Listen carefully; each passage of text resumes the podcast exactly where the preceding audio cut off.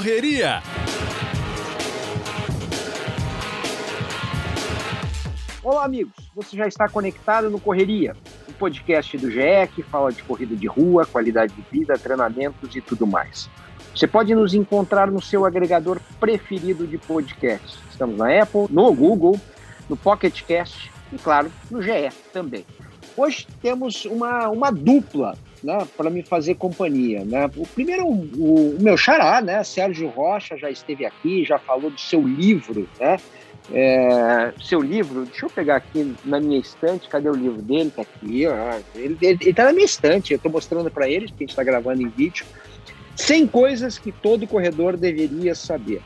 E o outro convidado também já teve aqui, né? A gente falou de corrida em escada, falou de um monte de coisa. Marcos Paulo Reis, né? Sócio da MPR, né? É, o, o, o cara que mais incomoda seus sócios, né?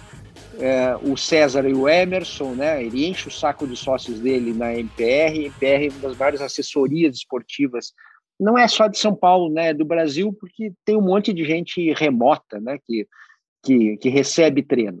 Então, primeiro lugar, bom dia, boa tarde, boa noite. Começa você, Marcão, já que eu estou vendo só tua careca daqui. Não, vamos lá. Né? Como a gente está aqui em voz, mas também está tá em vídeo, né? É muito legal estar tá aqui no Correria. Dar aqui um bom dia, boa tarde, boa noite para dois grandes amigos. E assim, é, é de coração, né? Porque eu gosto dos dois, né? Aliás, eu gosto da grande maioria das pessoas e isso aí é uma prática. Vocês são dois caras que eu gostaria de estar tomando várias cervejas juntos, tá entendendo? E eu não sei se a gente vai falar coisas boas ou coisas ruins aqui, mas vamos lá, né? Vamos tentar aqui fazer o melhor e é um prazer enorme estar com vocês aqui, tá? Bom, antes, antes de, do, do Serginho dar o, dar, o, dar o seu salve, né? É, bom, primeiro vamos tentar organizar esse negócio de Sérgio, né? Vamos chamar ele de Rocha, eu de Xavier, senão vai dar uma confusão danada, né? O tempo é, costuma dar, né? É, mas esse podcast, é, é, esse trio aí, rola muito porque eu andei lendo algumas coisas que o Sérgio escreveu sobre, sobre reações de, de corredores na pandemia, é, a coisa da briga pela performance, que a gente vai discutir bastante, né? Então, eu acho que a gente vai falar muito de corrida na pandemia. Então, muito bem-vindo, Sérgio Rocha. É, tem que deixar claro que é o Sérgio Rocha. Ficou o grupo Sérgio aqui, né? Ó, queria agradecer, obrigado pelo convite, Serginho. É, obrigado aí por, pela sua presença, Marquinho, né? Que agora a gente chama você de Marquinho, né? Não pode mais chamar de Marcão. Corrida é um assunto que eu odeio falar, por isso que eu tenho um canal no YouTube, trabalhei na revista Contra Relógio durante muitos anos. Conheço esses dois há um bom tempo, então vai ser um prazer trocar essa ideia com vocês. Então, já começa você é, é, com aquele post, post, é, um tweet que, que você fez sobre. É, era, era uma questão de tênis, placas, tênis legais, e o Serginho deu uma provocada, mais ou menos assim: escuta, gente, por que vocês estão tão loucos aí por performance se não tem nenhuma prova né, de verdade para gente, a gente poder correr? Explica o que, que você quis dizer e a repercussão que isso deu. Bom, na verdade eu fiz era mais uma, uma reflexão né, sobre essa história de, das as marcas. É, apesar de no início, no, no início de 2020 ter segurado os lançamentos de tênis que estavam programados, eles passaram a soltar de novo os lançamentos, os tênis, muito lançamento aqui e ali, e não para. E daí a gente fica, todo mundo que corre fica meio que atento a essa coisa dos tênis que estão sendo lançados, né? Mas ao mesmo tempo eu ficava assim, escuta, por que a gente tá tão pirado com esses lançamentos, o último lançamento, a marca se a gente nem prova tem para correr, a gente tá com essa dificuldade até de treinar muita gente, né? Muita gente tá com é, problema para se motivar. Então era meio que para ver o que as pessoas achavam disso, né? E daí foi interessante a reação, porque eu, eu, o que eu fiz é uma coisa que é meio padronizada. Você solta o Twitter, você tem as reações do Twitter, aí você pega, fotografa o post do Twitter e coloca no Instagram. Porque daí você trabalha com dois públicos distintos, né? Porque nem sempre quem me segue no Twitter é o mesmo público que me segue no Instagram e às vezes não é o mesmo público do YouTube. Então, teve reações interessantes de gente que fala que não compra tênis desde que começou a pandemia gente que está comprando tudo que pode, aproveitando o desconto e está estocando tênis. E o, o, Marcão, como é treinador, ele sabe que para muita gente comprar um equipamento novo de corrida serve como motivador, como fator de motivação para treinar. Né? Assim como, e, e como a gente está no meio da pandemia, as pessoas estão sem prova, né, que era o principal fator motivacional da, da grande maioria dos, das pessoas, inclu, inclusive eu, né? Tava sem prova, as pessoas, pô, pelo menos eu compro alguma coisa, me motiva a treinar de alguma maneira. Então teve várias reações interessantes. Sérgio, deixa, deixa eu te interromper, porque agora você botou um gancho aí. Qual é a diferença do, do, do Instagram para o Twitter em matéria de reação de público? Cara, é, eu, eu diria que temos menos corredores no Twitter que no Instagram. O Instagram é uma, é uma atmosfera muito mais, mais que tem muitos corredores mas é uma, é, é uma, mas também é uma mídia meio esquisita, assim, porque a interatividade dela não é muito boa, né? Da coisa de você fazer os comentários, fazer follow-up de comentário, e no Twitter isso fica muito bem concatenado. No, e é, eu acho que é basicamente essa diferença. Não temos muitos corredores lá. Os que tem são pessoas que fazem outras coisas e me, acabam me acompanhando. E as reações no Instagram sempre são mais viscerais, as pessoas são muito mais. É, menos mais inconsequentes com os comentários, né? Tem muita agressividade lá com a gente, né? É diferente. O, o Twitter, você está acostumado com a agressividade do Twitter porque você trabalha com futebol e é impressionante essa coisa do futebol é, no Twitter, né? É principalmente a coisa da agressividade, né? No, no Instagram tem muito mais agressividade. Era uma coisa que não tinha muito antes da pandemia. A pandemia meio que aflorou assim a, a, essa coisa, foi para a pele das pessoas ser agressivo e e tudo mais. Mas eu acho, eu acho legal, eu acho que muito do meu papel é tentar fazer as pessoas pensarem um pouco nas coisas, não oferecer soluções, o que deve ser feito, não sei o que lá. Eu não tenho muito essa, não tem muito na minha cabeça. Eu gosto de deixar, ah, fazer com que as pessoas pensem um pouco no, no que estão fazendo e tudo mais, sabe? Mesmo que isso gere muita provocação, muita gente, ah, não vou mais seguir você, não sei o que lá. Ah, tudo bem, não tem problema. O Marcão é diferente, o Marcão é guru. Marcão, o Marcão não pode se dar o luxo de deixar os outros pensar. O pessoal quer que você entregue a solução pronta, Marcão. Como é que é isso? É, vamos lá. Primeira coisa, é explicar um pouco esse momento da pandemia, pegando um pouco o gancho da sua pergunta para o Sérgio, explicando aqui como é que eu vejo. Num primeiro momento, é, eu, eu preciso sempre ter bom senso. Vindo do Marcos Paulo não é uma coisa muito comum. Ter bom senso na pandemia, né? Assim, é, como é que é bom senso? Concordamos. É, é, é bom senso? Concordamos. É, o que é bom senso? Eu tenho que entender que você tem é, vários tipos de pessoas sempre na vida. E você tem aquele cara que vê a pandemia sempre de forma muito negativa, preocupada, e você não quer treinar, não tem motivação. Tem aquele cara que quer se manter ali, que vários trabalhos publicados falam que é importante você manter seu nível de atividade física, que é realmente para manter toda a tua parte mental, aqui a gente não precisa ser repetitivo.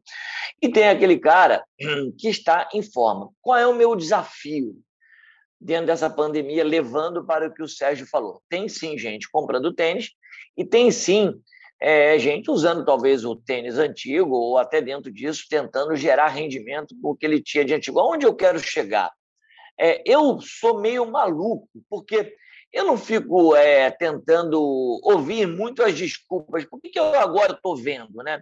Olha, eu corro no quarteirão, eu corro na calçada, a calçada está esburacada, assim não dá. Cara, eu estou tentando gerar rendimento, como você acabou de falar aí, né, Sérgio? Não é que eu sou guru, é, isso é uma coisa muito inspiracional minha, né? Eu estou com 57 anos, eu adoro ver bons treinos, adoro ver evolução, e eu não, eu não sossego com isso. E até é bom até colocar ontem, é, eu gosto sempre de elogiar, né? Do mesmo jeito que eu falei muito bem de vocês. Ontem mesmo eu estava numa live do Heleno, né, cara, que é um cara que abriu uma live, eu estava lá para o Heleno, Heleno Forte, que é lá de BH, e fiquei vendo a live toda, tá, cara? Ó, vou ser muito honesto.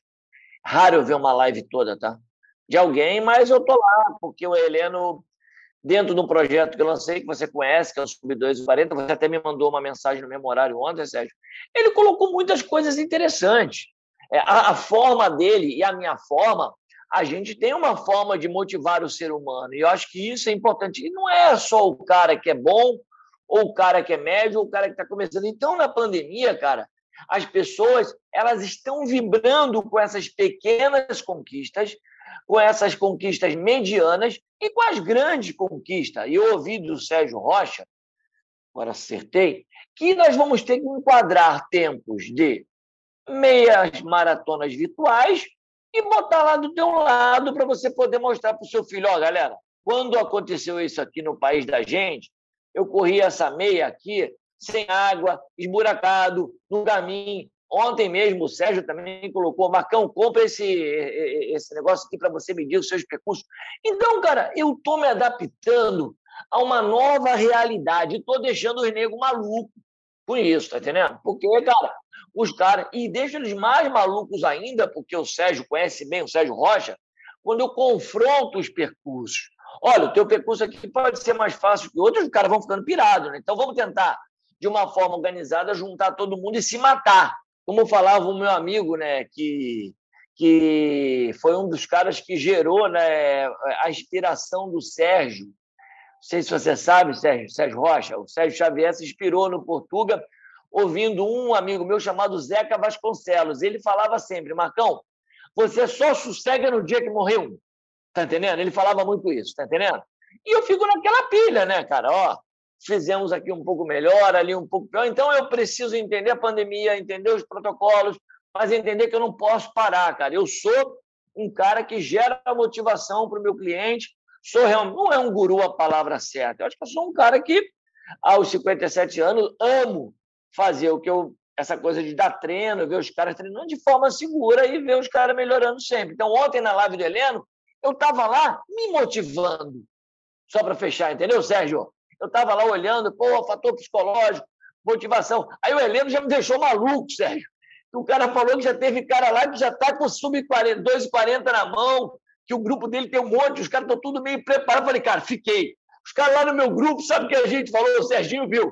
Ih, melou aqui, galera. Vamos, coisa vai ficar complicada para a gente. Então, cara, olha que coisa legal. Tanto que o, o Roenes, que é um cara que entende muito de calçado, falou: pô, Marcão, legal essa admiração e convívio que você tem com algumas assessorias. Acho que, acho que isso eu aprendi de novo com o Sérgio Rocha. Eu quero ver todo mundo voando, fazendo tempos maravilhosos. No Instagram, não sei se é sempre bem assim, mas eu quero ver que negou. Mas, de novo, a competição me inspira sempre. Eu, eu não posso parar. Eu não posso desistir. Tá entendendo? Nunca. Marcão, só para a gente não deixar o nosso, nosso ouvinte no ar, né? Esse projeto que, que, que, o, que o Marcos Paulo mencionou, né?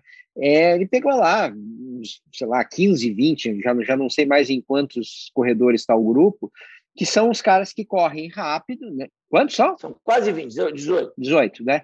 É, e aí né, botou pilha neles. Isso foi antes da pandemia. Isso foi antes da pandemia, né? Que era, uh, olha, nós vamos correr todo mundo junto numa mesma maratona e eu quero, olha, ganha o desafio quem fizer uma maratona abaixo de 2 horas e 40 minutos. Isso é muito rápido, né? Então, então é, é, nenhum deles fez esse número, né? E a brincadeira justamente é essa, né? Estimular em grupo é, a coisa. Aí vem a pandemia, as maratonas que estavam marcadas todas canceladas, o pessoal ia correr em Frankfurt e por aí vai. Diga, Marcão. E o mais legal, Sérgio, que dentro da própria pandemia, o grupo do Heleno falou: olha esse desafio aqui. Vamos para cima também? Aí o negócio pegou fogo. Né?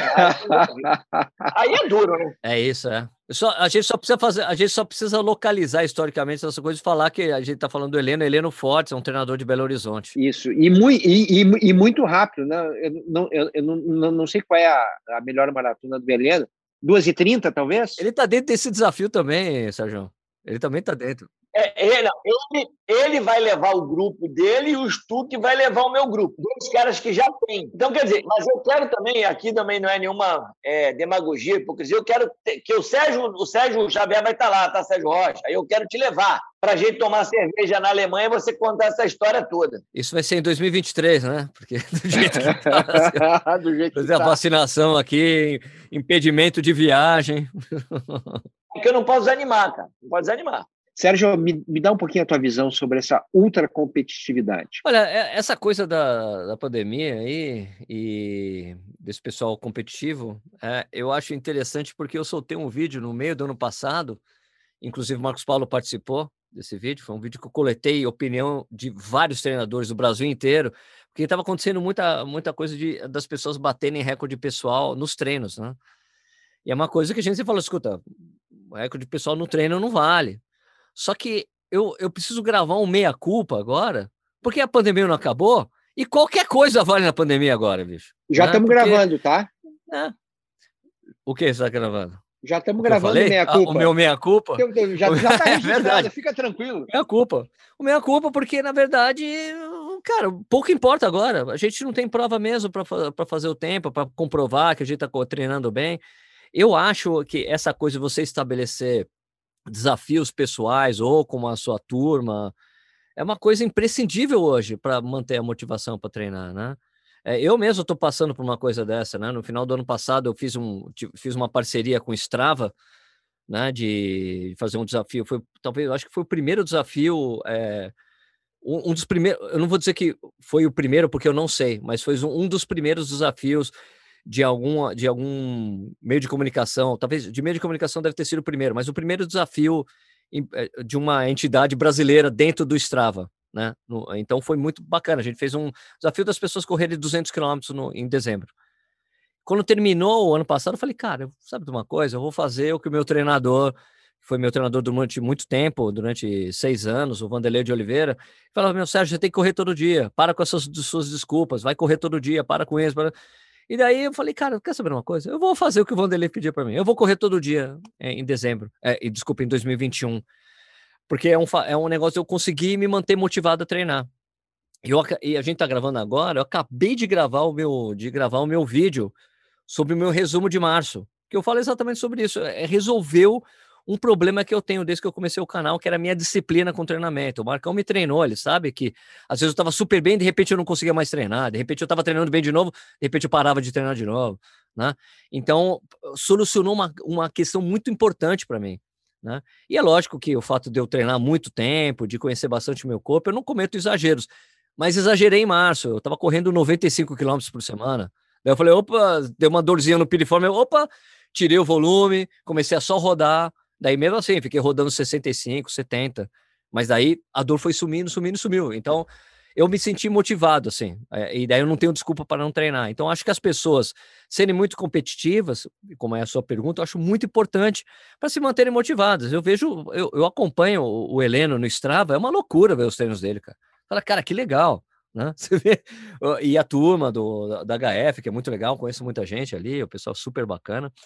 É, e essa disputa entre essas duas assessorias eu acho o máximo, porque são duas assessorias que têm muito esse foco em, em performance, né? O Heleno, é, o, o, o, HF tem uma tradição muito bacana nas provas físicas. Quando acontecia, vocês lembram quando acontecia a prova física? Eu, eu, eu não sei. Lembra? É, tinha, tinha, tinha era, um negócio de chip, não tinha? É, tinha. Botava, botava um troço no tênis, não era? Eu lembro bem, eu, eu lembro bem, e, Sérgio, e Sérgio Rocha, sabe o que parece isso? Que você pode me ajudar aí.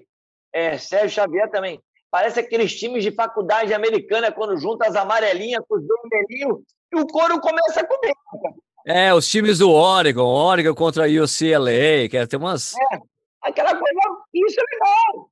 Isso é legal, cara. Isso é legal e, e é saudável. Só para completar essa coisa do Heleno, que ele tem essa coisa muito focada em performance, a ponto de, de provas que você vai lá em Belo Horizonte, tem os grupos de pace do, da HF.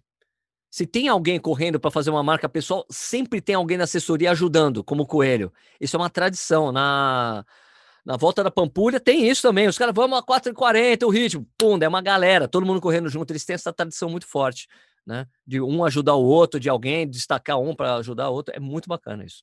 Sobre, sobre essa história, eu queria falar um pouquinho sobre o privilégio que a gente tem, né? O privilégio desse nosso segmento que a gente tanto ama, que é, que é a corrida, né?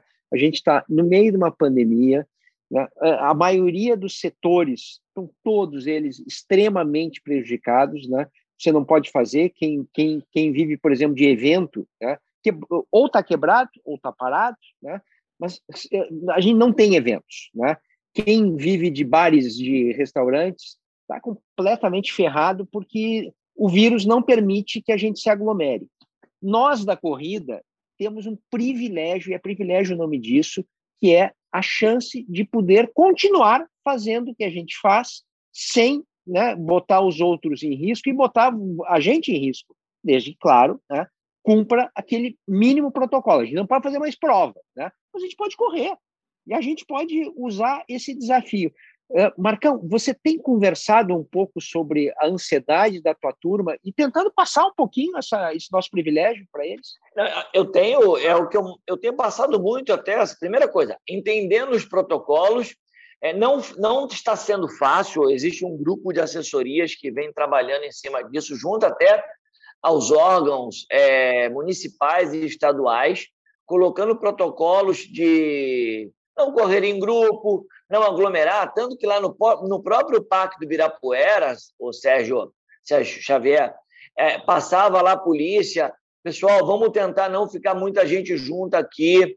E, e, e, o recado era, vamos tentar não correr em grupos, e, mas também não vou ser mentiroso, né? Não é muito fácil não juntar os amigos para correr. Eles meio que se juntam em dois, três. Ah, a história da máscara já já a gente vai falar, mas dentro daquilo que é, que é possível, eu vou te falar uma coisa. Hoje, nesse segundo momento da pandemia, que está o pior momento, hoje ninguém mais reclama. Ah, o Ibirapuera não está aberto, os parques não estão abertos. Ninguém mais reclama. O cara está resolvendo um percurso é, do lado da casa dele. Por sinal, eu gostaria de falar sobre isso. São Paulo dá uma aula mais uma vez. A corrida começou em São Paulo. Lá atrás, quando eu falo São Paulo, o movimento é sempre muito grande aqui. E, e a gente aqui faz uma coisa há muito tempo que ninguém faz. A Avenida Sumaré é um corredor. A Berrine virou outro corredor. Em volta da Ípica, as pessoas correm. É, os bairros estão sendo reinventados através também de apoios de alguns apps para você correr. E as pessoas precisam entender que elas podem correr num quarteirão de mil metros, é, as pessoas podem correr num quarteirão de 1.200. Então, elas sabem. O problema, sabe qual é, Sérgio? Sérgio Xavier? Elas procuram uma condição muito especial. E como eu já falei, no Brasil todo se corre. E no Brasil todo não tem o Ibirapuera, ou não tem um aterro do Flamengo, ou não tem uma praia da Barra da Tijuca. Não que esses lugares sejam mais bonitos ou mais feios, então você tem que saber correr. Exemplo, uma coisa que começou a ser muito é, é, é, é, valorizada são esses condomínios, tipo Alphavilles da vida, sabe? No Brasil todo tem, né? Alphavilles. E hoje em dia, eles viram que é muito legal correr nesses condomínios. Os caras saem e correm na porta de casa. Ó, eu posso, como o americano faz. Tá entendendo? O americano faz isso a vida toda. E isso faz parte do que do crescimento da cultura da própria corrida. Você não pode só correr se você tiver o Ibirapuera ou qualquer outro parque aberto. Você tem que correr em qualquer lugar. Eu corro aqui num quarteirão de 1.500 metros e adoro quando acabo os 5 quilômetros não mudou nada para mim. Eu acho que um, um, dever de casa é muito importante. Se você quer, o Sérgio, por sinal, o Sérgio, o Sérgio Rocha publicou isso hoje, vamos correr sem relógio, sem marca, mas, por outro lado, você pode exercitar é, o tempo da volta, como é que foi cada volta. Você pode crescer fazendo isso. Ah, ah mas não dá para treinar sem um parque. Isso não existe na minha cabeça, tá? As calçadas não são as melhores? Não existe também.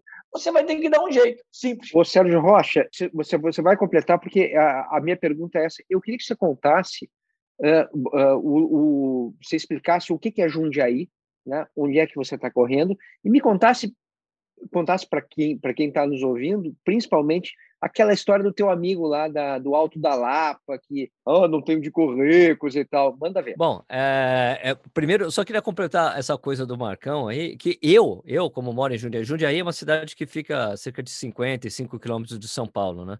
É um, é um é Metso interior, Metso é, região metropolitana, uma coisa meio misturada assim, né? Mas é, não deixa de ser interior por, uma série de razões. Uh, eu, eu, eu achava, eu morria de rir, eu juro, eu morria de rir quando eu via as pessoas reclamando que, pô, é feriado, a OSF vai estar tá fechada, que absurdo, onde eu vou fazer meu longo? Eu falei, brother, não é possível que você não consiga correr em outro lugar. É, é, é que também essa cultura em São Paulo é muito arraizada da pessoa ir pegar o carro para ir correr em outro lugar. Ir correr num parque, ir correr na USP, ir correr num parque, mesmo que seja na Zona Leste, Zona Oeste, sempre tem um parque e as pessoas correm. Então, eu achei muito legal essa redescoberta das pessoas, que passa por essa história que o Sérgio me perguntou. Que eu estava eu tava conversando com um, é um cara que é sócio do Pinheiros, eu me esqueço sempre o nome dele, e ele mora num bairro que eu morei durante vários anos em São Paulo, né, que era no Alto da Lapa, que tem a City Lapa, que foi um bairro que foi planejado pelos mesmos ingleses que fizeram a linha de trem, né? Que, que vinha inclusive aqui para Jundiaí, ia para o interior, ia para Santos. Dos ingleses, é um bairro totalmente planejado, com lotes grandes, casas, casas grandes. E é um bairro sensacional. E ele falou: não, não sou, agora não dá mais para correr isso no ano passado. Eu falei, cara, mas você não corre no bairro? O bairro é sensacional, cara. Porque eu andava de skate no bairro, eu jogava bola, de fute... jogava futebol naquele bairro. Né? E essa coisa de andar de skate me ajudava a explorar mais as ruas do bairro. E, e daí ele falou, depois deu alguns dias, ele, cara, realmente, eu nunca olhei o bairro desse jeito. Então é até uma maneira de você conhecer melhor onde você mora quando você corre. Aliás, uma das coisas muito bacanas de correr, que eu sempre achei, né, é quando você viaja para algum lugar, a primeira coisa que eu faço é ir do hotel correndo, olha, um restaurante legal aqui, olha, tem um parque ali, você vai descobrindo os bairros. Né? Agora, Jundiaí, Jundiaí é uma cidade que tem, hoje, deve estar tá com quase 400 mil habitantes. A gente não sabe se vai ter censo, né? Era para ter censo, né? Já tiraram a verba do IBGE, então a gente não sabe se vai ser censo. Então tem aproximadamente uns 400 mil habitantes hoje a cidade. Só que assim, é muito fácil você sair da, da, da região, é, é muito fácil entrar na parte rural da cidade. E é isso que eu tenho feito na pandemia. É, tem um percurso que eu tenho feito, uma rodagem que eu tenho feito regularmente, que é uma rodagem de 12 quilômetros, é 12 quilômetros com 200 metros de altimetria acumulada. É uma rodagem dura, assim, pesada. Que quando eu comecei a fazer, eu falei, nossa, cara, que é duro. E hoje ela se tá fácil para mim, porque eu tô fazendo sempre. Só que como é um lugar que eu passo por um monte de chácara, é tipo, desses 12 quilômetros, são são cerca de 3 quilômetros em asfalto, o resto é tudo, tudo estrada de terra. Você passa por um monte de chácara, então não tem calçada, então só passa por mim. Ciclista, pessoal de mountain bike que treina ali, que é o pessoal que. Você vê nitidamente o cara tá treinando, meu, o cara passa forte, passa pedalando de verdade. E um outro carro. Então é um lugar que eu consigo me isolar, mesmo em qualquer horário que eu vá correr lá, tá perfeito, é ótimo para correr. E, é, e eu comecei a evitar, e eu evitei, desculpa, Marcão, é, e aqui em Jundiaí tinha uns lugares clássicos de se correr aqui, que é a Avenida 9 de Julho, que é o equivalente à Avenida Paulista, em São Paulo. É, tem uma outra, uma outra avenida que é a Avenida dos Ferroviários, porque tem a ferrovia ali margeando. Então são lugares bons para correr, é onde as pessoas geralmente correm. Só que eu não consigo correr lá, porque primeiro, não dá, porque as pessoas estão realmente correndo e caminhando lá de máscara e eu não quero, eu não quero me juntar com ninguém para correr, né? Então eu tenho priorizado esses percursos hoje, assim, aqui para mim é, perfeito. Assim. Agora, falando em cima do que o Sérgio Rocha falou, você vê, ah, isso, ele falou uma coisa muito, muito importante. O não ter a USP e o Ibirapuera acabou com muita gente. Você falou uma coisa aí agora que é em São Paulo, então, aquele cara que está fora de São Paulo, talvez ele tenha sentido menos, porque ele está mais acostumado a correr em qualquer outro lugar, como o Sérgio acabou de falar. E uma outra coisa importante que não está ligado ao fato de você correr na USP ou em qualquer outro lugar. Quando você sai para correr, no mundo todo, você tem que ter o seu endereço, você tem que avisar para onde você foi, você tem que dar um jeito de se hidratar e você tem que tentar correr. Aí, ah, você vai falar, pô, Macão, mas São Paulo não é uma cidade segura para correr alguns locais à noite. Então, você não vai à noite. Está entendendo? Então, você só tem que entender, é, é jogar com uma certa inteligência com fatos. Ah, mas hoje eu não me hidratei. Pô, o Sérgio Rocha e milhões de outros canais já deram dicas de como se hidratar. Você vai usar mochila. Tem gente que não gosta. Mas você tem que dar um jeito. Vai deixar o copinho na calçada, vai tomar água quente. Então, a gente tem que ter. Mas, de novo, nós, eu e o Sérgio Rocha e você, Sérgio Xavier, não estamos sendo aqui radicais, não estamos inventando a roda.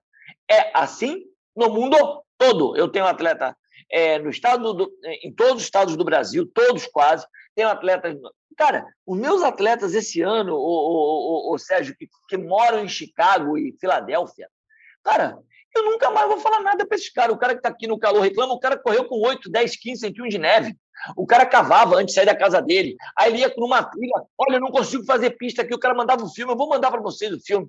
Falei, o que, que eu vou falar para o cara? hoje aqui está menos 15. O cara ia dar uma desculpa igual para não treinar. Concorda comigo? Você ia me mandar, Sérgio Xavier, ó, Macão, com menos 15, eu não treino. Mas ele saiu para treinar. Ah, ó, hoje nevou em Nova York demais. Não dá para ter um caminho aqui que Então, o cara tem que começar a se adaptar e a nossa realidade. Sérgio Rocha sabe disso. É o melhor lugar para se correr é o Brasil. País tropical, você tem que estar tomando cuidado com os horários de chuva com raio, está sempre uma temperatura legal. Você não tem aqui uma condição horrível de treino. Você tem uma condição boa. E você também tem uma outra coisa. Você mora em São Paulo, temperatura é uma coisa. Você mora no Nordeste, pô, os caras no Nordeste treinam com 35, 37 graus o tempo todo. Então não tem jeito. A real é, é essa. Você tem que aproveitar e não é nada nós não estamos falando nada diferente. Mas o que pega, o que o Sérgio Rocha falou, o que pega é não ter a prova. É isso que mexe com a cabeça do cara. É não ter a prova. Mas aí eu também penso, quando ele tiver 50, a sua idade, Sérgio, a, nossa, a minha idade, tá? não a idade do Sérgio, que ele é mais novo, o Sérgio Rocha é mais novo que a gente. Ele vai ter que viver a corrida, ele já está 50 também. Então, e você está pensando. Não, eu, te, eu tenho 49. Eu tenho, eu tenho 49 e vou fazer 50 esse ano. Vou chegar Você é um moleque. Moleque. Você, você é um moleque, como diz o Luxemburgo. Você é um moleque. Você é um moleque. Então você tem que pensar que você vai ter prova a vida toda e correr. Você vai ter que correr para a vida toda. Você não vai correr só para tempo, você vai correr para tempo. Você tem que saber lidar com aquele teu momento da corrida. Que o meu momento é qualidade de vida, ótimo. Meu momento é competição, ótimo. O Sérgio está correndo todo dia, esse é meu momento. Ele contou aí no diário dele. Então, cara, eu acho que você não pode deixar de correr, como você acabou de falar, e você não tem desculpa para isso. Tem sim. Se você perdeu o emprego, a pandemia está fazendo com que você perca muitos parentes, enfrentar a agonia de uma fila de UTI, entender. É, é bom antes que as pessoas não julguem. Os problemas que o brasileiro está enfrentando, a gente tem que respeitar. Se o cara vai usar a corrida para desopilar nesse momento, também aceito e deve, e pode ser até bom. Mas você também não pode ficar com aquelas frases é, motivacionais. Vá correr com o mundo acabando se você não quer. O mundo está acabando e você não quer correr, foda-se. Tá entendendo? É, é... Oh, só, só uma coisinha, Sérgio. É uma coisa que eu acho muito importante, que é essa cultura de, de, de, sair correndo da frente de casa é uma coisa que eu faço desde que eu mudei para Jundiaí aqui, né? Uma coisa que eu adoro fazer isso. Para onde eu vou hoje? Eu vou para direita ou vou para esquerda? É muito legal, mas teve uma época que as pessoas uh, no, no, canal ficavam, Sérgio, pô, compartilha seus treinos no Strava. Compartilha aí pra gente. Daí eu falava assim, não, cara, eu saio da frente da minha casa. Eu não quero que vocês saibam onde eu moro. Né? Tem essa questão de segurança. né? É, então eu falei, não, compartilha aí seu cedo. Cara, mas eu saio de casa, eu não quero que ninguém saiba oh, exatamente onde eu moro, senão a pessoa vai ver e tem um problema de segurança, não é só meu, é de outras pessoas. E é só fazer uma. É, é só. É, é um marketing muito rápido, mas assim, o Strava ele tem uma, uma questão, tem um lance de segurança que você consegue demarcar. Olha, eu não quero que você mostre nada para ninguém que fique num raio de 500 metros a um quilômetro da, onde eu, da onde eu saio, da onde eu, é a minha casa. Você marca, minha casa é aqui. Daí ele não mostra para as pessoas. Isso é muito bacana entendeu? Daí você pode ficar seguro com isso para as outras pessoas que estão aí ouvindo. Ah, não, saiu de casa também, não quero que ninguém saiba. Você tem como fazer isso. E, e o próprio Strava, Runtask, vários apps. É muito legal você olhar, né? Eu acho bacana isso. É, você olhar depois. Outro dia eu aprendi também a usar, tá, Sérgio? Estou começando a ficar bom, mas eu também tiro, não deixo lá. Tá legal? Estou começando a tirar. E essa coisa de seguir, de seguir é muito complicado. Mas, pô, olha que legal o caminho que eu fiz, é que eu estou aqui no litoral. Então, às vezes, pô, eu vou ali para a subida. O sinal, outro dia, foi muito engraçado. Eu fui fazer uma subida longa aqui de Juqueí, correndo e caminhando. Aí apareceu uma pessoa do meu lado e não parava de correr. Fazia anos que eu não treinava subida, uma subida íngreme. Falei, nossa, ela vai acabar com o meu final de dia aqui, porque era final de tarde. Ela vai me fazer correr essa subida, basicamente. Ela me fez subir tudo correndo. Cheguei lá com 190 de pulso, passando mal. Ela continuou correndo, eu parei, claro, mas que eu mas ela, ela foi me deixando. Então aí você marca, ó, subiu tanto. Você pode se motivar olhando lá um gráfico, fiquei com febre à noite, aquela história toda, fiquei passando mal, mas sabe, então é muito legal você poder olhar você, olhar tudo que você está fazendo. E há 25 anos atrás não era assim. Era nós com o nosso Timexão lá, ligava o Timex, só pau. Lep, lep, lep, chegava em casa, ficava rodando os lep lá e acabou. Então hoje, tem milhões de coisas de se motivar, passar para um amigo um percurso novo. Mas, de novo, tudo com segurança, sendo é, mulher ou homem, vai acompanhado se você puder, que é legal, porque às vezes acontece uma coisa de você tropeçar, é sempre bom você ter alguém. E dentro dos protocolos, se for da tua casa, hoje em dia é melhor ainda, né? Não for um cara que você não está tendo ali contato, o risco de transmissão acaba sendo maior. Eu queria só pegar é, o, o, que o, que o Sérgio Rocha falou antes, que eu achei bem importante, né? que, é, a, que é algo que a pandemia né, nos, nos, nos lembrou, né?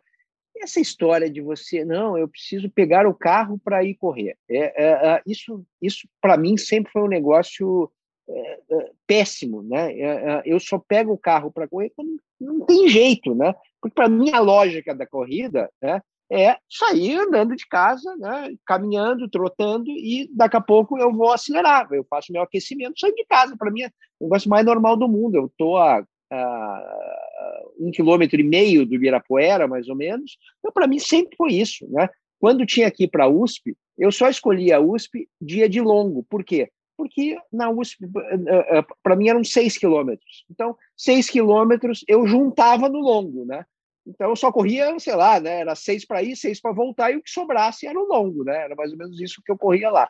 Então, eu me identifico mas muito nisso que o, que o, que o Sérgio falou. Vocês dois, esses, do, meus dois adoráveis carequinhas, né? É, como, como se eu não fosse, é, vocês, eu acho que vocês têm uma cara de termômetro, né? Vocês me parecem aqueles caras de shopping, né? Que ficam com o termômetro na porta, né? porque vocês são termômetros da corrida, né? Então, eu queria perguntar para os dois o que, que vocês estão vendo, o primeiro Sérgio Rocha, de, as pessoas estão, porque você tem, na verdade, o teu grande termômetro é o YouTube, né? Ali que você tem, né, eu acho que a interação maior, fora as redes sociais, né? É, qual é o grau de ansiedade das pessoas com relação às provas que não chegam, tá? É, e, e, em segundo lugar, essa história de você ter parques fechados e você ter que se virar na rua está fazendo essas pessoas mudarem né, é, de verdade, né, no sentido de não serem mais escravos de carro, etc. Bom, em relação à sua primeira pergunta, é, você fez coisa de jornalista mesmo, duas perguntas de, de futebol, né? É horrível, duas perguntas vai. e uma, né?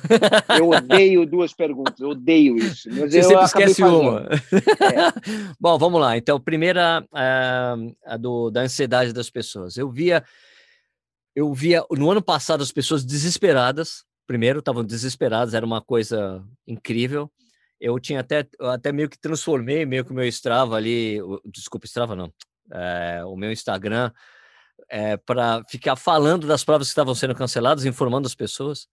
Então, cara, eu fui chamado de Cavaleiro do Apocalipse, Mensageiro do Apocalipse, porque eu falava, ó, foi, foi cancelado, foi cancelado, isso aqui foi cancelado. Os caras, é, você tá gostando disso? É, lógico, eu tô gostando. Trabalho com corrida, odeio que cancelem as corridas.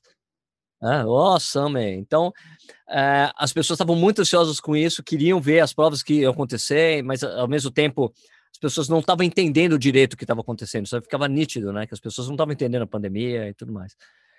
A coisa foi do, no ano começou.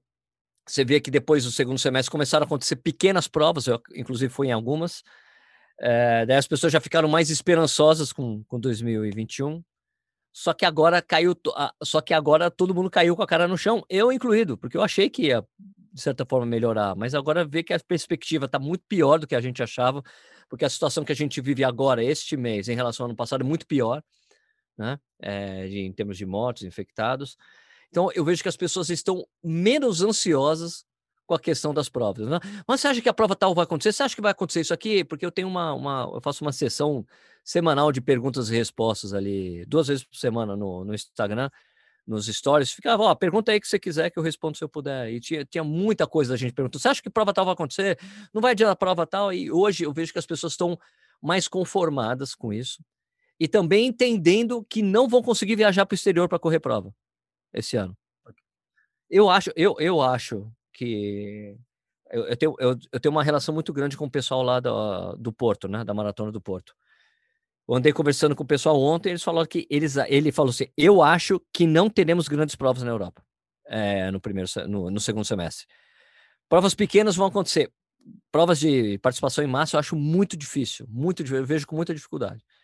Eu acho que os Estados Unidos vai ter, vai ter, porque os caras já solucionaram praticamente a coisa da vacinação, né? Vacinaram já 170 milhões de pessoas eu acho que eles vão ter prova, só que a gente não vai conseguir viajar, não vão deixar a gente entrar nos países. O Brasil, hoje, gente, ser brasileiro é, vai ser péssimo quando você for viajar para o exterior, chegar na imigração.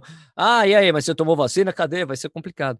Então, eu vejo que as pessoas estão menos ansiosas hoje e meio conformadas que tem que treinar do jeito que dá. Eu tenho amigos, amigos pessoais, negacionistas, que eram negacionistas no ano passado. Hoje o cara está isolado. Hoje o cara entendeu. Agora, estou vendo que está tem caído a ficha de várias pessoas que a situação está completamente fora de controle. E o que ele defendia no ano passado, aquelas coisas bem de negacionistas, falar, ah, mas o STF não deixou o presidente fazer nada, todo aquele papo que a gente ouviu muito, né? Vários amigos disseram, não, agora estou isolado em casa, cara, porque aconteceu próximo, né? Gente da família, amigo, né? Começou a falecer, daí, opa, é muito sério. Então, eu vejo que as pessoas estão menos ansiosas, diga. Isso que você está falando da gente virar párea no mundo, né, de ninguém querer brasileiro, receber brasileiro, tem a ver com, com, com o seguinte, né, quanto mais tempo a gente fica sem vacina e o vírus circulando loucamente, esse vírus ele vai tendo as suas mutações. Então, assim, é, hoje a gente já é dono da tal da P1, sei lá como é que é o nome daquele negócio, que é a variante brasileira, né? a variante de Manaus, etc., que é terrível, é uma das piores hoje. Né? Do jeito que está, a gente está é, incubando outras. Né? Então, é, mesmo que a gente vacine, mesmo que a gente tenha um certificado de vacinação, muito país vai esperar para ver. Não, não, brasileiro não. Né? Porque aqui a gente está na sucursal do inferno, né? é o lugar que reator nuclear, perfeito. A gente a gente virou virou Chernobyl. Marcão, eu queria que você explicasse. Diga, pode falar. Eu ia só, como o Sérgio Rocha colocou aí das provas, eu concordo em tudo que ele falou, com tudo, apesar das pessoas também não gostarem dessa opinião, tá? E algumas sonharem ainda e acreditarem que possam ir às provas. Eu torço e vivo vivo da corrida, espero que tudo dê certo, pelo menos nos Estados Unidos, então, não sei se vai ter prova ou não na Europa, mas eu estou em linha com o que o Sérgio falou. O que eu torço também é que os organizadores no Brasil, é, que estão quase todos quebrando, acredito, passando por muita dificuldade, encontrem uma forma onde nós, assessorias e nós, corredores e canais, possam é, achar uma forma de colocarem algumas pessoas em competição de formas variadas. E acho que isso, se a gente tiver, eu sei que o Sérgio vai me contar, o Sérgio Rocha, pô, Macão, mas os caras não vão ganhar dinheiro. Pelo menos para tentar diminuir esse, esse, o tamanho do rombo. Se a gente tiver um protocolo, eu aqui na minha cabeça, eu já até conversei com o Sérgio Rocha sobre isso, eu tenho protocolos, talvez, muito interessantes para a gente correr provas com 400, 500 pessoas e dentro de uma forma segura. Então, de novo, a gente vai ter que se adaptar à nossa realidade, Sérgio. Deu para entender? A realidade é, eu acredito que no interior do Brasil tenham provas de 400, 500 pessoas. Eu acredito que o interior do Paraná vai ter. Eu acredito que o interior do Norte, quando eu falo interior, porque as provas grandes vão ser difíceis de acontecer. Então, e, e vou além, Sérgio. Você imaginou que felicidade vai ser se você puder fazer uma prova dessa dentro dos protocolos, chegar lá, com um percurso todo medido, você recebendo o chip em casa. Se a água estiver no chão e você tiver que abaixar, já pensei nisso, a água estará no chão. Chão, mas como chão? Chão, chão, chão, chão, parece aquela dança, né? Chão, chão, chão. Você pega a música da água e vai continuar correndo. Tá entendendo? Então não vai mudar. Eu acho que isso é tudo um processo de adaptação e acho que isso tudo está valendo. Está tá valendo. E eu, particularmente, e, o Sérgio Rocha, a gente não pode falar aqui agora, me ligou ontem para conversar sobre isso. A gente tem a noção de que, alguma forma, a gente precisa dar aqui no Brasil, dentro de protocolos de segurança. E tem, Sérgio, se você perguntar Sérgio Xavier, dá para fazer? Dá para fazer. Dá para fazer. Dá para não se encontrar na linha de chegada, dá para o chip chegar em casa, dá para você alagar em vários blocos e vários ritmos diferentes. E por aí vai. Ah, mas eu quero correr com meu amigo. Você não vai correr com seu amigo, meu querido. Você vai, a tua namorada vai estar na fila 1, você vai estar na fila 12 do cinema. Você se encontra no final. Você entende o que eu estou falando? É uma forma diferente, cara. É isso que vai acontecer, ué. não tem jeito. É assim. Eu acho, eu acho que o formato vai ser muito isso. Eu acho, eu, eu, o que eu acho é que, que vai poder ser feito uma coisa que foi imaginada realmente no ano passado pela, pela Abracel, né? Que é uma associação que os organizadores de eventos né, de corrida fizeram, que era tipo que dá para fazer até duas mil pessoas com bastante controle, com protocolos e tudo mais. Só que como a, pandemia recrudesceu, ficou complicado eles aplicarem isso, né? Mas eu acho que dá para fazer para até duas mil pessoas, acho fazível. Mas vai ter que esperar baixar o contágio, mortes. É impossível você fazer qualquer coisa agora, né? Sérgio, você participou de uma, né? Participei de algumas. Eu participei de uma aqui em Jundiaí, dentro de uma fazenda, uma prova de 5 quilômetros, largavam 10 pessoas por, por vez. E, e tinham uma hora para fazer. Você tinha uma hora para fazer a prova. E era, era um percurso duro ali, porque era dentro da fazenda, uma trilha ali. E E os caras fizeram assim um mês inteiro. Você escolhia se você queria correr no sábado, no domingo você agendava horário. Foi muito bacana. E foi a prova que eu falei, cara, que saudade de ouvir a buzininha. Lá, sabe? Então, eu largou eu, mais seis pessoas. Foi legal. Daí eu fiz uma prova. Peraí, daí eu fiz uma prova também em. Eh, eu fui para Bonito, né? No Rio Grande. Ah, Mato Grosso do Sul. Fiz uma prova lá. Só que daí eu tive o problema que eu, a prova tinha protocolos, foi super bem obedecido os protocolos, só que eu acordei atrasado. Cheguei atrasado, a prova era tarde, largava às quatro, eu cheguei tipo quatro e meia ali. E deu, pô, Sérgio, o que aconteceu? O diretor da prova, que eu conheço, né? Ele, ué, mas não largava cinco? Ele, não, Sérgio, largou às quatro. Eu falei, poxa, e agora? Ele, você quer correr? Eu falei, eu quero. Eu larguei depois de todo mundo, 20 minutos depois de todo mundo. Não, é, mas aí eu fui correr, a última que eu corri, eu corri três provas nessa pandemia. E a terceira foi no início desse ano, em janeiro, em Gramado. Uma, uma prova de 21 quilômetros, mas era uma prova de que era majoritariamente em trilha, assim, em estrada de terra. E super também, eh, largavam 30 pessoas por vez também. Foi bem bacana. Funcionou, funcionou. Você ficava com a máscara, largava, baixava a máscara, vamos embora terminava a prova, colocava a máscara de novo e ia para a máscara o tempo todo. Então, assim, eu acho que é, é, essa forma a gente vai poder comemorar. E, e, se isso acontecer, como o Sérgio Rocha colocou, que protocolo for, ouvir a buzina, saber que o percurso está medido, ter um chip, e aí a gente podendo ajudar um, uma, um organizador de prova, cara, olha, olha, vou falar um negócio. A gente vai agradecer muito. E, e, cara, e uma outra coisa que eu queria colocar, saindo um pouco aí, saindo não, muito no assunto, é que tudo isso, gente, está muito triste que a gente está passando, tá? É legal a gente estar tá gravando aqui para te gerar uma motivação para você, para você dar um jeito de fazer o seu treino, cara. Mas olha, eu acordei hoje pensando aqui, cara, quanta gente já se foi. A gente passa todo dia, passa todo dia. Então, assim, no momento, o mais importante, eu de deixar isso bem claro, tá? É vencer esse vírus, respeitar os protocolos, entender que você pode ser contaminado. Então, para isso, se vai correr, vá sozinho, tá entendendo? Não vá com pessoas que não estão no seu convívio, não vai juntar no grupo, não vai tomar o café da manhã que você quer tomar. A sua corrida é para a sua qualidade de vida, para a sua saúde. E, de novo, comemora isso, cara. Comemora a vida de você poder, como você disse, Sérgio Xavier, de poder fazer a corrida. Ah, mas eu quero tomar o café com meus amigos. Isso não pode. Ah, isso não é legal. Se você tomar um café com seus amigos, cara, você pode tomar virtual, então um numa mesa, ou num ar livre a cada oito metros. Então, eu, eu, tenho brigado muito com isso, tá, Sérgio? É com essa coisa do, do, do grupo. E tenho visto aí muitos grupos correndo, sabe? É muito complicado, mas é uma briga meio que talvez eu esteja até meio que desistindo, você quer saber? É, não dá para controlar. É, não dá. Então, comentar aqui um recado para não falar que eu, como eu penso.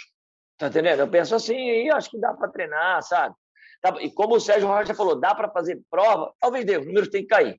É, a gente está é, gravando esse podcast dia 7 de abril. No dia 6 de abril, né, o nosso amigo Tedros, lá da, da, da Organização Mundial de Saúde, falou ontem, né? Olha, é muito importante manter a atividade física. Né? É, então, assim, nós não, a, a gente não está falando de uma transgressão, pelo contrário, né? A gente está falando de algo para beneficiar a saúde, né? É, fa fazer atividade física, caminhar, correr, nadar, né? É perfeito. O que não pode aglomerar, é simples essa, essa história, né? A gente, a gente não pode entrar em contato com outros seres humanos, tem que fazer as coisas sozinho.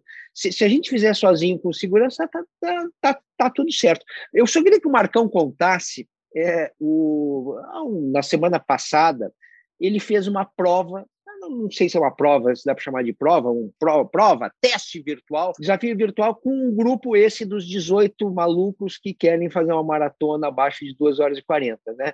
E eu fui acompanhando, eu participo do grupo de, de WhatsApp deles, coisa e tal, e um, e, um, e um é mais doido que o outro, é muito engraçado, né? Porque, porque assim, é, eles não passam em nenhum psicotécnico, nenhum. É, é os 18 caras têm que ser internados, né? É, e aí chega um momento que tinha que, né, você determinou a distância, era uma meia maratona, né? É, é, mas assim, mas vai correr aonde? E aí os caras começam a brigar, né? Não, tem que ser aqui, tem que ser ali. E o Marcão estimulando, na verdade, a cisânia, né? Estimulando que cada um fosse para um lado, né? Justamente para eles não aglomerarem, né? Conta aí, Marcão. Que legal você falar isso aí, Sérgio. Boa, Sérgio, Sérgio, Sérgio, Sérgio Xavier. Foi muito legal você falar isso, que eu estava, na verdade, motivando que o grupo separasse mesmo, e separou, Serginho Rocha. Separou, foi um para cada lado, tá entendendo?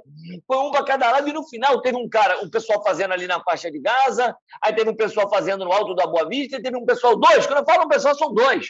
E os caras meio que. Tudo bem, é difícil ali cruzar os percursos, mas você colocou bem, né? Você chegou uma hora que eu coloquei assim no, no grupo, Sérgio Rocha. Essa resolução é de vocês, não participo. Tá entendendo? Faixa de gás, onde é que é isso, Marcão? Conta para todo mundo onde é que é a faixa de gás. É ali do lado da marginal, tem que tomar cuidado até com o nome, né? Ali do lado da marginal, do outro lado, você tem a marginal do Rio Pinheiros, você tem a ciclovia, né? A ciclovia ali, toda ela em vermelho, do outro lado, uma entrada pela Ponte Cidade Jardim. Já que você perguntou, vou ter que detalhar. Você entra pela Ponte Cidade Jardim, você vai passar a usina da traição, que está toda ela em obra, tá? Você tá aquele lado ali ainda está em obra, e você vai começar a correr basicamente em frente ao shopping Cidade Jardim, mas dentro dessa faixa. E aí, o que eu acho seguro? Corra até no máximo a Ponte Laguna, que vai dar uma corrida de ida e volta de quase 12 quilômetros, está entendendo? Mas é um lugar que outro dia mesmo teve um assalto lá, teve um problema lá meio grave. Claro que foi à noite. Então, assim, tem muita gente, sério, sério, teve um, teve um não, teve até, parece que foi, de um, de um PM, uma coisa assim, de um, de um guarda, acho que foi assassinato, uma coisa desse tipo. Lá mesmo. Então, quer dizer, não vou deixar de falar mas lá, durante o dia, tem muita gente correndo lá, os grupos não se acumulam lá, dá para espaçar. E, por sinal, lá vai ser um novo espaço que vai virar uma ciclovia e parece que também vai ter um espaço de corrida lá. Então, lá é um juiz. Só que nessa briga toda teve uma galera, Sérgio Rocha, que foi para o jockey, aí teve uma galera que ficou em volta do quarteirão da casa dele. E no final, todo mundo estava felizão. Eu não vou ficar botando lá no grupo, eu aprendi isso com você, Sérgio Rocha. Como é que é o Garmin, como é que vai funcionar, porque aí você já viu, né? Quando junta tudo isso, a cabeça dos caras também piram, né? Tá entendendo? Eu só ia pedir para todo mundo, quando acabar uma meia maratona, só parar o Garmin quando der 20 mil, 21.400. Fica mais seguro para que tudo dê certo. Porque qualquer maratona que a gente corra tem 43 quilômetros. Agora deixei os caras malucos, né, Sérgio? É, aí nós vamos falar assim, cara, isso aí agora quebrou. Esse final a audiência vai bombar agora, com isso que eu falei agora. Bom, é, já estão me avisando aqui que o, que o tempo está acabando, a gente vai ter que liberar daqui a pouco a sala. Então, considerações finais, primeiro, Sérgio Rocha. Olha, tem que se manter ativo aí, né? Essa coisa que você falou do, do cara da organização da OMS, é, porque não é só correr, né, cara? É você tomar vitamina D, né? É, é, muito importante pegar o sol, se manter ativo, porque, cara, você fica, o seu sistema imunológico fica mais alto. Não é porque isso vai garantir que você não vá pegar nada, mas é porque é importante você estar bem em forma. Né? E procurar essas alternativas de correr, conhecer sua casa, conhecer seu bairro, conhecer melhor sua cidade, em horários alternativos, com pouca gente que é o que eu tenho feito aqui. Aliás, eu tenho esteira em casa também, então eu tenho feito meus treinos, eu tenho feito alguns treinos usando a esteira também. Então eu fico alternando, correndo menos, até porque como começou a aumentar o número de motos, aí eu fiquei, puta, vamos alternar um pouco isso, mas as pessoas têm que se manter ativa, ativa sempre, e também tem a coisa das provas virtuais que servem como motivação também para as pessoas. Não é a mesma coisa que uma prova normal, mas é uma coisa parecida com o que os treinadores faziam antigamente, que é tomada de tempo. Vamos fazer um teste de 10 quilômetros, né? serve como isso. Você tem que necessariamente cumprir aquela distância, então tem uma certa obrigatoriedade que deixa você meio ansioso, que é bacana. Então, tem como você achar alternativas para se motivar. Mar Marcos Paulo Reis. É, a minha, as minhas considerações finais, eu vou contar uma história rápida. Antigamente eu estava treinando lá em Aldeia da Serra, aí levava um monte de gente para a Aldeia da Serra, que é um lugar aqui de São Paulo onde é um percurso com muita subida, e eu levava um galão de água. E o cara que corria devagar, passava no retorno, já não tinha mais água alguma. Então, basicamente, ele corria 16 quilômetros sofrendo, que ele era sempre o mais lento, e não tomava água e chegava sempre cansado, e eu nunca lembrava se ele tinha tomado água, e muita gente se perdia. Alguns iam parar em Santana do Paraíba, eu juro por Deus, já teve aluno meu dentro de caminhonete, ó, oh, Marcos Paulo, eu me perdi, vim parar aqui numa cidade do lado. Quer dizer, a gente voltou um pouco para trás. Então, só estou contando uma história aqui que os dias de hoje nos trouxeram um pouco daquela nostalgia da corrida, que é super viável você fazer a sua atividade física, é importante que você faça, A gente entende o momento que o mundo está vivendo e se você está por qualidade de vida, por competição, saiba controlar sua imunidade, saiba manter os protocolos. E a gente aqui é, do Correria espera, espera que você se mantenha ativo e que você esteja bem. Essa é a nossa grande torcida, tentando trazer para vocês aqui algumas formas de motivar vocês a não pararem, a fazer a coisa a forma de vocês, tá bom? E dentro é claro, de todo o respeito. Eu queria agradecer, eu já até fiz uma foto de nós três, eu posso postar essa foto, vocês são famosos, posso? Não, não, não, não só você vai é, postar a foto, como depois você vai me mandar a foto para WhatsApp, porque nós vamos botar essa foto no, na, na, página do episódio. Bom, eu queria agradecer, muitíssimo obrigado aos dois, que é, são amigos que eu fiz na corrida, né? A gente está tá falando aí de sei lá, 10, 15 anos pelo menos. Né? Não, 10 não, né? 15. Mas amigos não muito normais, né? Você tem que avisar. Não, completamente anormais. A, a, única coisa em comum que a gente tem é a careca, né? O resto é tudo né? anormalidades, né? Obrigadíssimo a todos. O Correria é um podcast que tem a produção, a edição do Leonardo Bianchi e do Bruno Palamin. A coordenação do Rafa Barros, a gerência do André Amaral. Daqui a duas quintas-feiras tem mais o Correria novinho em folha para você. Um abraço a todos.